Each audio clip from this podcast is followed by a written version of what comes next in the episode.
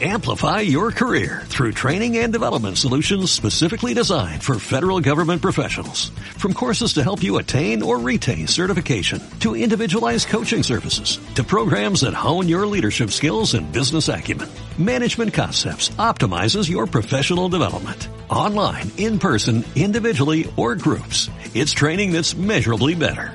Learn more at managementconcepts.com. That's managementconcepts.com.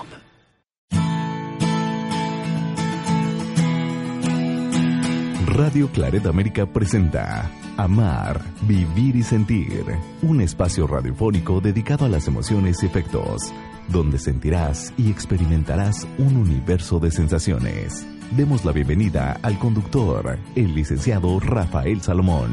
Iniciamos.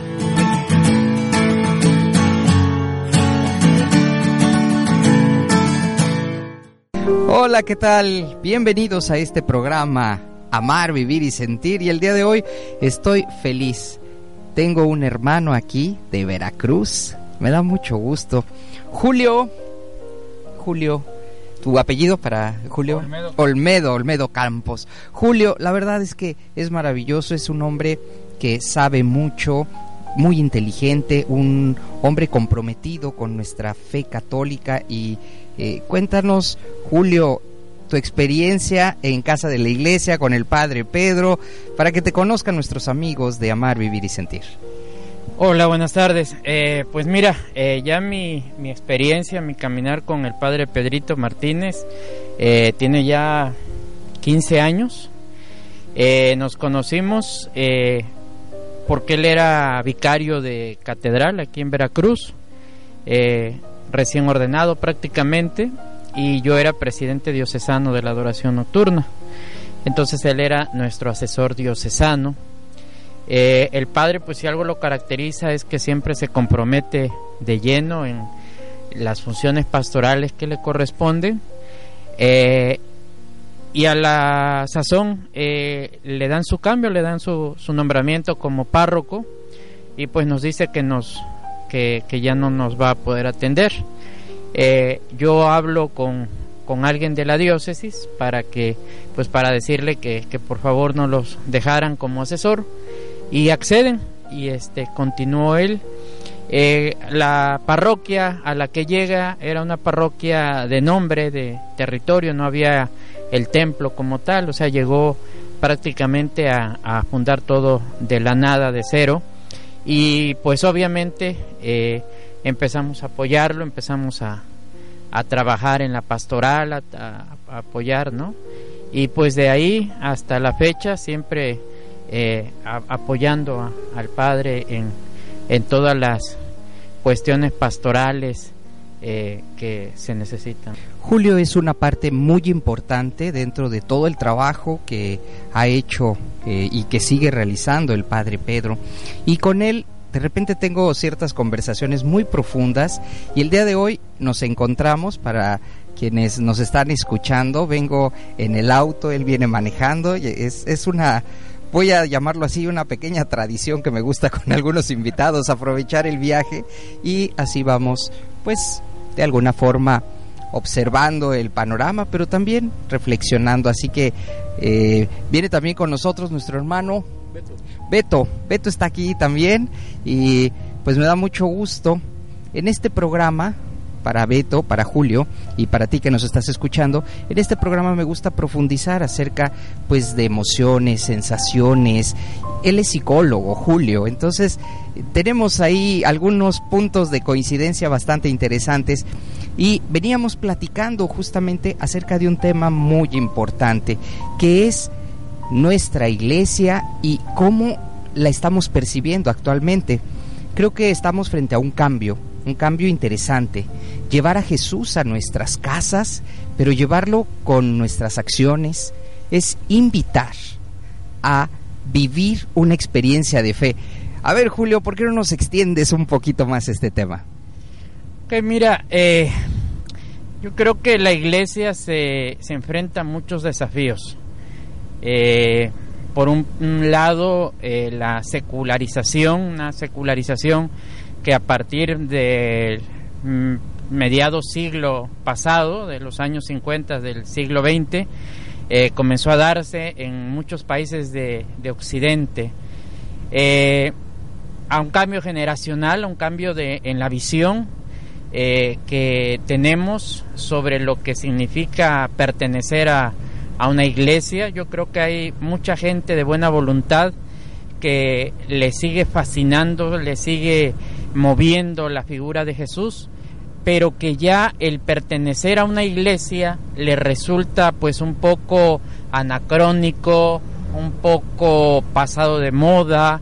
Eh, la iglesia, si bien la persona de Jesús sigue siendo muy atractiva, eh, la iglesia como tal, la institución, le sigue, le parece a mucha gente como algo eh, que rompe, como algo que, que ya no va de acuerdo a nuestra estructura, a nuestra mentalidad de hoy siglo XXI. Entonces yo creo que son los grandes desafíos eh, junto con las iglesias protestantes, junto con toda esta campaña de ideología de género y en fin, todo lo que eh, día a día vamos viendo en los medios masivos de comunicación, que son los grandes retos que la iglesia se, se, se, le presenta. A mí me encanta tu punto de vista porque de verdad es sin miedo. Eso me gusta. A veces nos quedamos como con, híjole, ¿cómo, qué, va a pensar de mí, no? La, la, el sacerdote, ¿qué va a pensar? Y lo que me gusta de Julio es que además de apoyar a, pues a un sacerdote, pues también está ayudando a despertar. Hablábamos de hacer grupos de Jesús para conocerlo José Antonio Pagola en su libro Grupos de Jesús, ahí nos externa esta idea, es decir, podernos reunir en casa, además de la celebración eucarística, podernos reunir, platicar, experimentar a un Dios vivo. Y esto, ahora que veníamos eh, eh, viajando, surgió y la verdad me gustó mucho la propuesta. Yo leí el libro, eh, sé que ustedes también lo van a buscar, es de José Antonio Pagola, de la editorial PPC, y eh, se llama Grupos de Jesús, muy interesante, y la propuesta que Julio nos está invitando también a hacer es llevar a un Jesús vivo a nuestras casas, con gente que probablemente no sea eh, teólogo, sino gente de a pie, gente normal, quienes vamos a hablar de Jesús y vamos a crecer en la espiritualidad, ¿cierto? Cierto. Sí, mira, eh, yo creo que los retos o el reto eh, que tiene la iglesia del día de hoy es llevar a Jesús a hacerlo cercano a la gente, hacerlo cercano al barrio, hacerlo cercano a la colonia, a su unidad habitacional.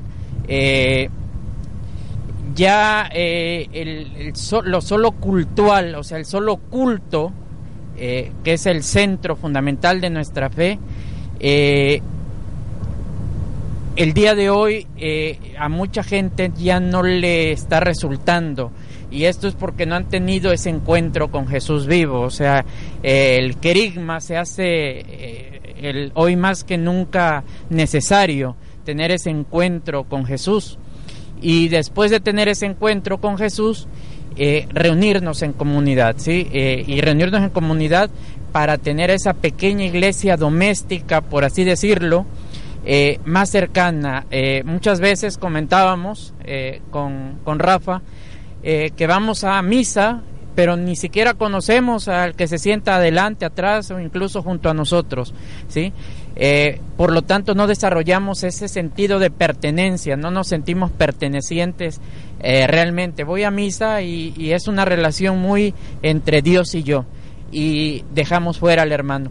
Con la, las pequeñas comunidades, lo que se pretende es que se viva esa fraternidad eh, que le dio fuerza a la iglesia de los primeros siglos, que se viva ese ser cristiano teniendo al prójimo cerca de ti, teniendo al prójimo realmente al hermano conocerlo, saber cuál es su necesidad, saber cuáles son eh, sus carencias eh, y aprender de él, porque muchas veces la mejor enseñanza del ser cristiano no lo vamos a encontrar en los grandes tratados de teología, no la vamos a encontrar en las grandes obras eh, sobre religión. Eh, el, aprender a ser cristiano lo vamos a encontrar en el día a día eh, con el hermano, ¿sí? Lo vamos a encontrar cuando yo reconozco a Cristo en el que tengo junto a mí y no necesariamente eh, me puede ser esto una experiencia agradable, no, no, tendría por qué serlo. Eh, cuando yo reconozco a Cristo en el otro, lo acepto tal como es, es donde yo me voy a enseñar a ser verdaderamente cristiano. Que de verdad, palabras que el Espíritu te está inspirando y que y déjenme decirles, Julio es muy coherente y lo sé, lo sé Julio, porque de repente dices las cosas que tienes que decir y a muchas personas no le gustan dentro de la comunidad a la cual me ha invitado el padre Pedro. Me he enfrentado con algunos comentarios que dicen, no, es que Julio, pues sí, Julio habla con la verdad. Y por eso me gusta, porque es una persona que tiene un pensamiento y una espiritualidad, créanme, que nos acerca y acercarnos es lo que nos está haciendo falta. Él nos acaba de comentar, llegamos a la iglesia y no nos conocemos, simplemente nos separamos y, y ahí estamos cantando juntos como hermanos, miembros de una iglesia. Cuando vamos de vez en cuando y cuando no nos comprometemos, estamos hablando tal vez del siguiente nivel de una iglesia, una iglesia más activa. ¿Estamos ya entrando a ese momento, Julio? Yo creo que estos son como los dolores de parto, ¿no? Eh, eh, vemos quienes eh, de una u otra manera nos llaman o nos queremos llamar laicos comprometidos, vemos con profundo dolor tantos escándalos dentro de la iglesia, no, no tiene caso enumerarlos porque yo creo que todos lo sabemos, vemos la, la crítica hacia el Papa, vemos eh, la disminución de las vocaciones sacerdotales, vemos la proliferación de las sectas. Son, momentos de verdad muy eh, difíciles para la iglesia. Eh, tal vez quien le toque estudiar este episodio de, de, la vida de la iglesia, este, pues va, la va a llamar la, de la gran tribulación, ¿no? porque son momentos difíciles para la iglesia y yo creo que eh, lo menos que podemos hacer ahorita es tener una posición o una visión triunfalista, ¿sí? Eh, el hecho de que vayan 15, 20, 30 mil jóvenes a las jornadas mundiales de la juventud o que eh, la religiosidad popular en algunas partes del mundo este, atraiga muchísimas personas, no nos puede impedir o dejar de ver eh, el, con dolor las iglesias vacías, los seminarios que se cierran. Eh, yo creo que en general estamos en ese proceso doloroso de parto a, una nueva visión de, de ser y sentirse iglesia y de ser y sentirse cristiano.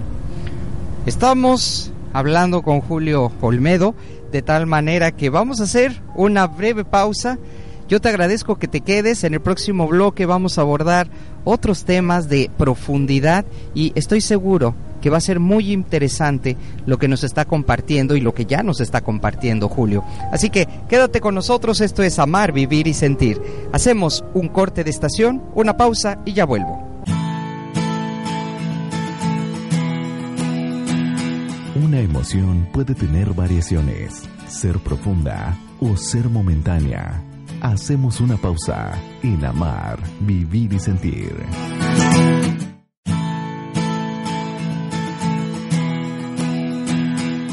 Conocer nuestros afectos de manera correcta nos ayudan a comprender mejor la vida y nuestro entorno.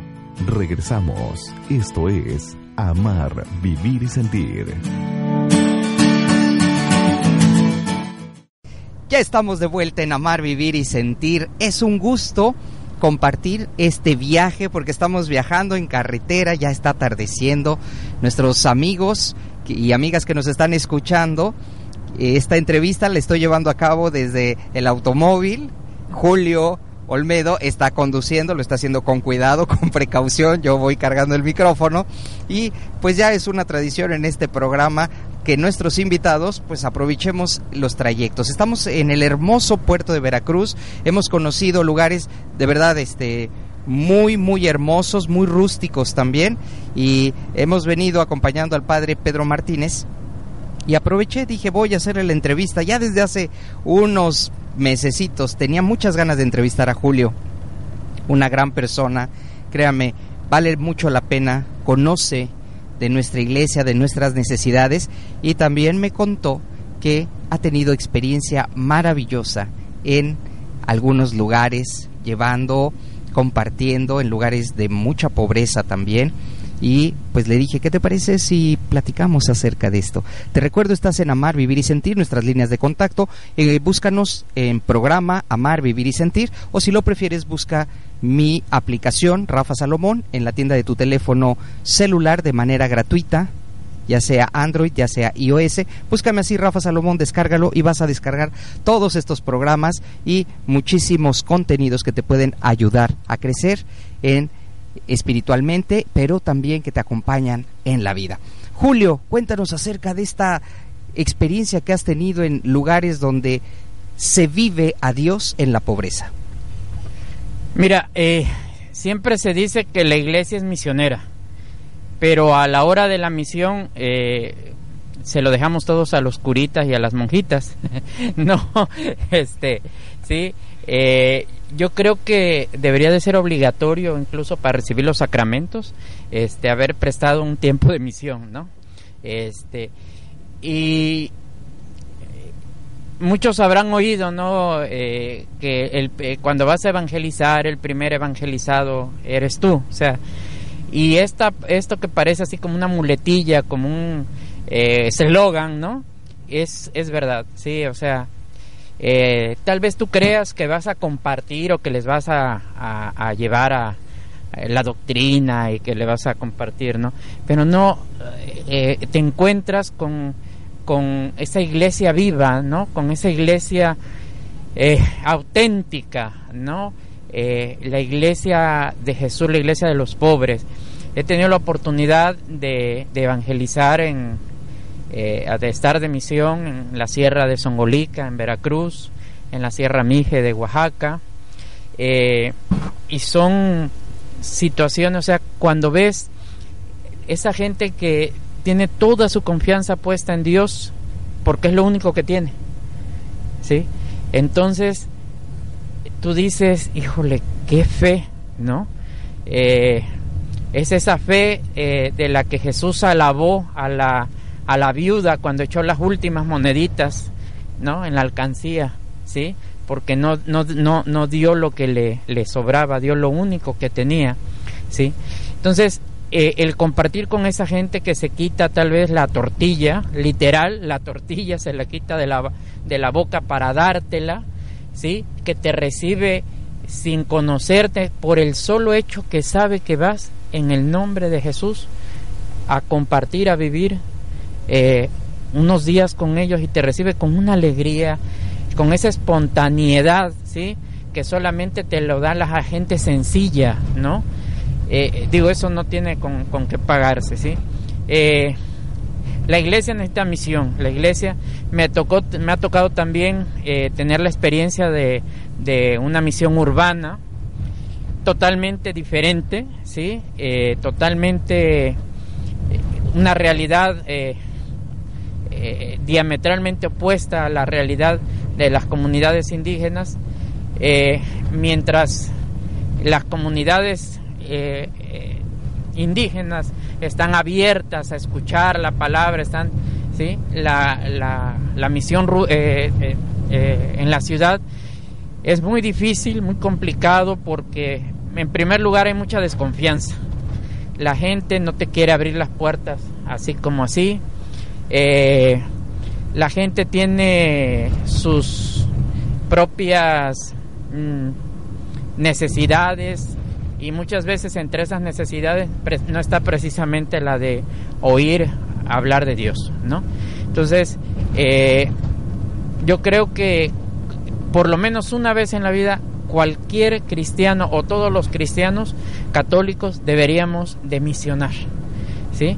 Y no te estoy diciendo que te vayas a la sierra, que te vayas, no sé, a, la selva o que te vayas a otro lugar.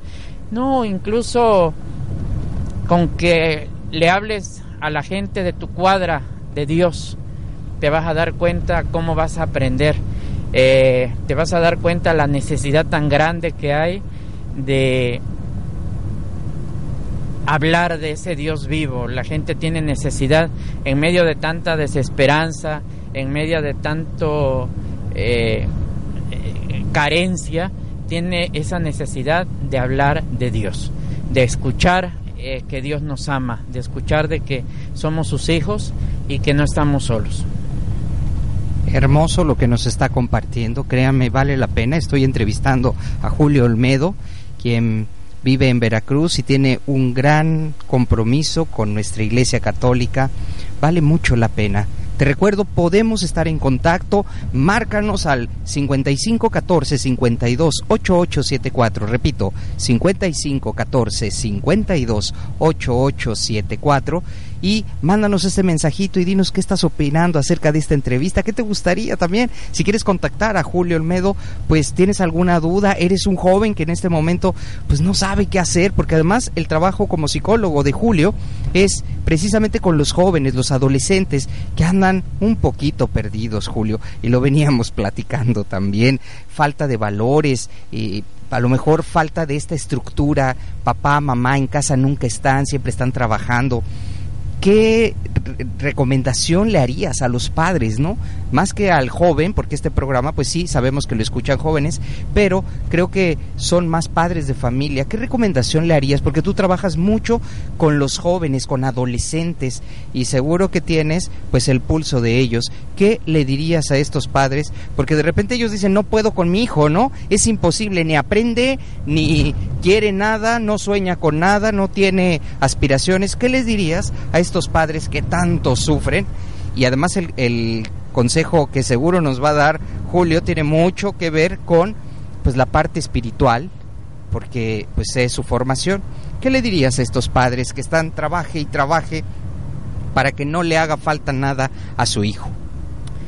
Yo creo que lo fundamental eh, para educar a un hijo es hablar con él, estar con él. Eh, muchos padres eh, tratan de subsanar eh, su ausencia, ya sea por trabajo o por cualquier otra razón, pues con cosas materiales, ¿no? Eh, nos enfrentamos mucho a esta situación de que yo le voy a dar a mi hijo lo que yo no tuve y pensamos que eso que no tuvimos nosotros fue son cosas materiales y no lo que realmente el adolescente sobre todo en este periodo de la adolescencia pero desde antes desde que es niño es eh, estar en contacto hablar sí eh, que tu hijo te tenga la confianza de decirte desde que conoció a una chava, un chavo, hasta que tiene eh, ciertas sensaciones, en fin, o sea, que tu hijo tenga esa libertad. Y muchos padres, Rafa, cometen el error de quererlo hacer eso en plena adolescencia, 13, 14 años. Obviamente, ahí ya resulta muy difícil si desde niño, desde que tenía dos, tres, cuatro, cinco años, no se dio ese diálogo, se, no se dio esa confianza entre el padre y el hijo.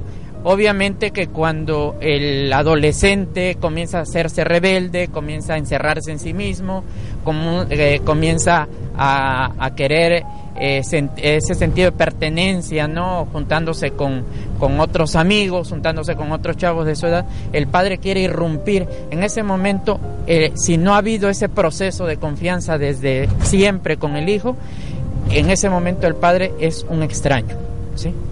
Totalmente un extraño para el hijo. Claro, entonces a muy buena edad tenemos que abordar este tema, la comunicación, estar en constante cercanía y acompañamiento. Esto es lo que nos está compartiendo Julio y sinceramente es un agasajo platicar contigo. El programa pues se fue como agua, no sé cuántos kilómetros llevamos, pero lo hemos, de verdad se me ha ido rapidísimo, ya tenemos que despedirnos. Julio, de verdad te agradezco tu tiempo, tu disponibilidad, pero sobre todo agradezco la misión que tienes. Mucha gente al verte ve algo, ve a Dios en ti como yo lo he visto. Y muchas gracias por ser auténtico. Sigue adelante. Las máscaras no se te dan. Y eso a veces en sociedad duele, ¿eh? Duele, porque tú, eh, si vienes bien, lo dices. Y si tienes que también decir algo que no es correcto, lo dices también. Eso se llama sinceridad y contarte entre mis amigos que son sinceros son pocos. ¿eh? Muchísimas gracias Julio por tu oración, por tu ministerio, pero sobre todo por ser mi amigo. Te agradezco infinitamente. No, Rafa, al contrario, muchísimas gracias a ti. Y pues también, eh, créeme que eh, te admiro, te admiro porque, como dices tú, no se me dan las máscaras. Yo tengo ahí algo contra los predicadores, eh, pero creo que tú eres de esa gente que no hace esto como una forma de sobrevivir, sino lo haces porque si no lo haces, no vives. ¿Qué quiero decir? Que eh, como, como dice el canto, tengo que decir, tengo que gritar. De ahí de mí si no lo hago.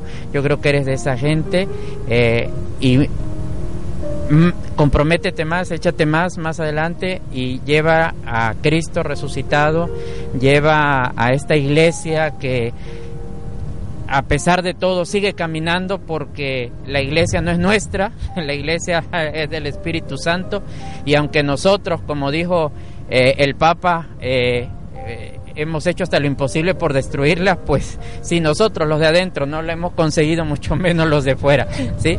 Y, gracias por tu tiempo, gracias por tu testimonio, gracias por tu canto y, y gracias porque pudiendo hacer otra cosa, eh, estás aquí en la línea de fuego, en la línea, en la primera línea. Lo agradezco con humildad, muchas gracias y muchas gracias a ti que nos has escuchado. Recuerda, todos los días, por diferentes estaciones, diferentes lugares, las 24 horas del día, amar, vivir y sentir te acompaña. No te quedes solamente escuchando, muévete, deja que el Espíritu de Dios se mueva en tu vida, arriesgate. Hasta la próxima. Así es como damos terminado el programa dedicado a las emociones y afectos. Amar, vivir y sentir. El lugar donde encontrarás la compañía para afrontar la vida. Esperamos nos escuches en la próxima transmisión. Aquí, en Radio Claret América. Amplify your career through training and development solutions specifically designed for federal government professionals. From courses to help you attain or retain certification, to individualized coaching services, to programs that hone your leadership skills and business acumen, Management Concepts optimizes your professional development. Online, in person, individually, or groups, it's training that's measurably better.